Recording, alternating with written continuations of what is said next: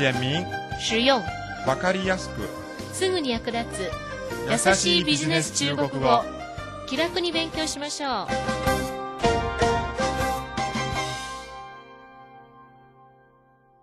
こんばんは。優しいビジネス中国語の時間となりました。担当は私劉飛です。子供の教育問題は親にとって永遠の課題だと思います今の中国ではほとんどの家庭が一人っ子ですので親たちが子供の教育に対する金銭面の投入は相当なもの。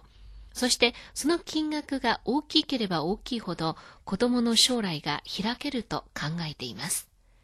しかし実はそうではないと専門家は明言しています。専門家は多くの親が毎日仕事ばかりしていて子供とコミュニケーションを取る時間がないようだ。実際には子供にとって親との精神面の交流がとても大切なことで、特に心理面や生理面で大きく変化している思春期の子供にとって親の関心は欠かせないもの。物質面の要求を満たすことより彼らの成長への関心や気配りをすることの方が重要であると主張しています。教育専門家のこの話を聞いて私自身も子育てをよく反省しなければならないと痛感しました。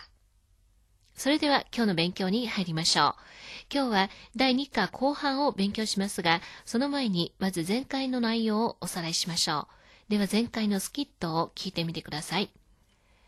社長は現地とどのように連絡を取っているのですか？主に電話でファックスや時々 E メールを使います。你们老板跟当地怎么联系？主要是打電話、也用傳真、有時候發電子郵件。どうでしたか前回の内容思い出しましたかでは今日のスキットを聞いてみてください。那打電話聯繫的時候，你聽得懂他說的話嗎？聽不懂。廠長是 寧波人，他們講寧波話。那打電話聯繫的時候，你聽得懂他說的話嗎？聽不懂。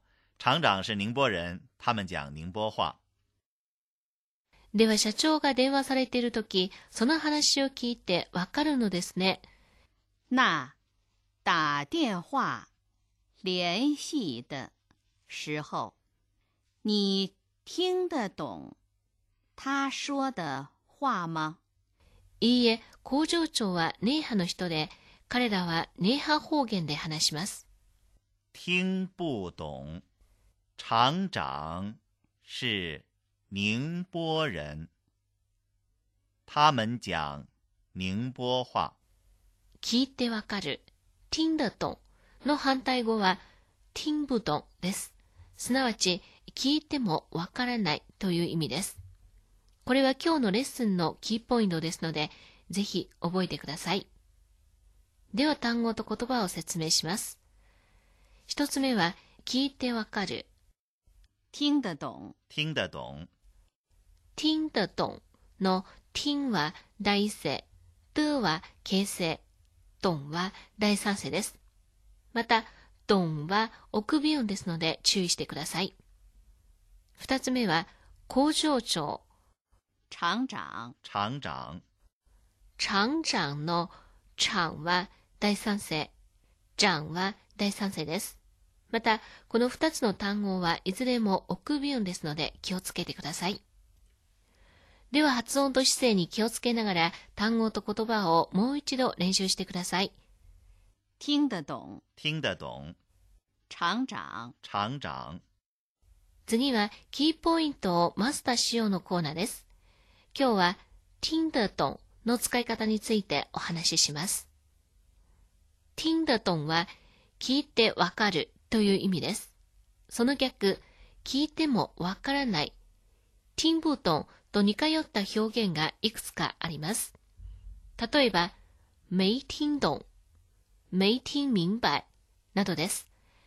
ではテキストの例文を聞いてみてください。先ほどおっしゃった意味がまだわかりません。剛才你說的話我沒聽懂。剛才你說的話我沒聽懂。彼らはブツブツと話していて、私は聞いてもわからない。他们叽里咕噜的说话，我听都听不懂。他们叽里咕噜的说话，我听都听不懂。どうでしたか？うまく読めましたか？ではゲストの後について、このテキストの例文をもう一度練習してください。刚才你说的话我没听懂。刚才你说的话我没听懂。他们叽里咕噜的说话，我听都听不懂。他们叽里咕噜的说话，我听都听不懂。次は知って得する生きた中国語のコーナーです。今日は単純な質問ではなく、推量の意味を持つ言葉、ばの使い方についてお話しします。ではテキストの例文を聞いてみてください。このペンは彼のでしょう。这支笔是他的吧？这支笔是他的吧？このビルは新築でしょう。这幢大楼是新盖的吧？这幢大楼是新盖的吧？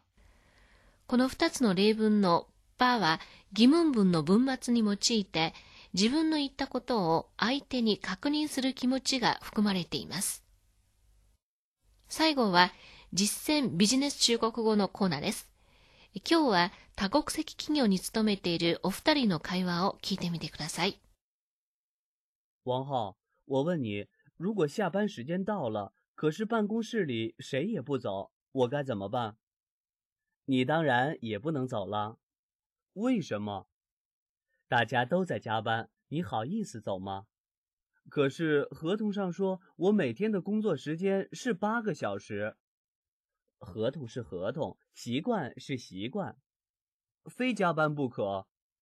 入乡随俗嘛，这是最好的办法。不过，跨国公司内部的文化差异是现在很热门的话题。我觉得应该讨论讨论怎样减少文化差异，否则太容易造成误会了。这恐怕不太可能。文化差异不会减少，只能越来越多。别忘了，现在是全球化的时代，是跨国公司越来越多的时代。